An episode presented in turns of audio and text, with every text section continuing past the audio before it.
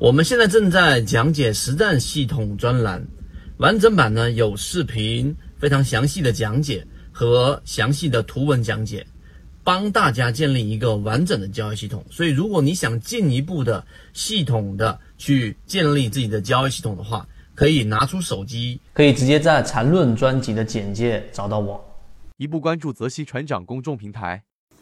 好，今天三分钟，我们给各位去讲一个很重要的一个理念。实际上，这个理念就是坚守自己的交易模式。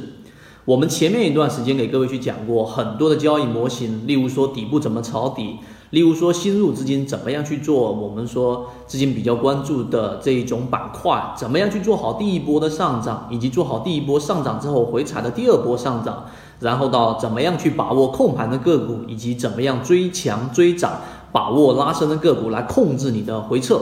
这些交易模型呢，实际上都是相当于是十八般武艺，但过程当中每个人都会或多或少的能够找到一两个更加适应你的，或者说适合你的交易模型。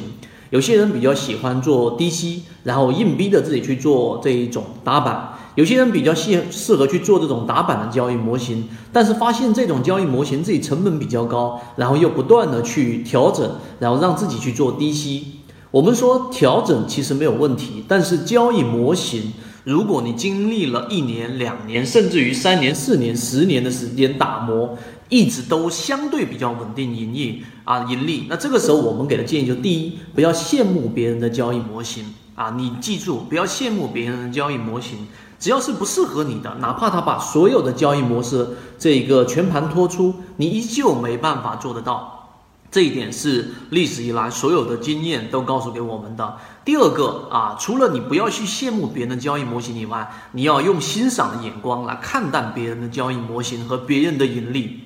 啊，我们上一个视频有讲过，人为什么痛苦？因为预期啊实与实际发生的事情产生了落差，所以呢，即使你抓的股票，举个例子，你的自选股全部都涨停了，然后你买的股票只涨了两个点，你一样很痛苦。所以我们推翻了，不是说股票上涨就不痛苦的。那你要去学会欣赏的眼光，看待别人的盈利模型的盈利和别人的赚钱，因为市场的赚钱效应起来了，所有人才能真正的去做盈利。所以你要做第二点，欣赏别人的交易模型。第三个就是我们认为最关键的，你一定要去坚守自己的交易模型。你的交易模型一旦从原来的啊这一种连续性的亏损，或者然后到随机的波动收益。你收益有时候盈利，有时候亏损，到后面慢慢经过你的调整。我们说过查理芒格的思维格栅，你每个交易模块的拿出和填充，拿出和填充，最终你的交易模型就像一个栅栏一样，然后呢越来越牢固，你的回撤就越来越控制得了，并且你的收益又逐步逐步的稳定。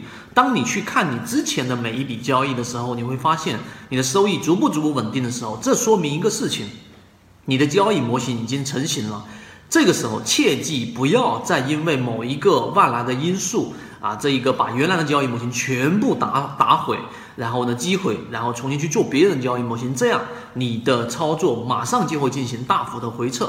所以你要去坚守自己的交易模型，它是你的这一种十八般武艺中的其中一个拿手的东西，千万不要去丢弃。可能这一段三分钟的视频，你感觉并没有去给你讲技术上的东西，但是我们认为交易模型的坚守这一这个观念和这一个过程是非常非常重要的，重于一切你的交易技术。那我们还会有怎么样去建立交易模型的一些操作细节，希望今天我们三分钟对你来说有所帮助。好，各位再见。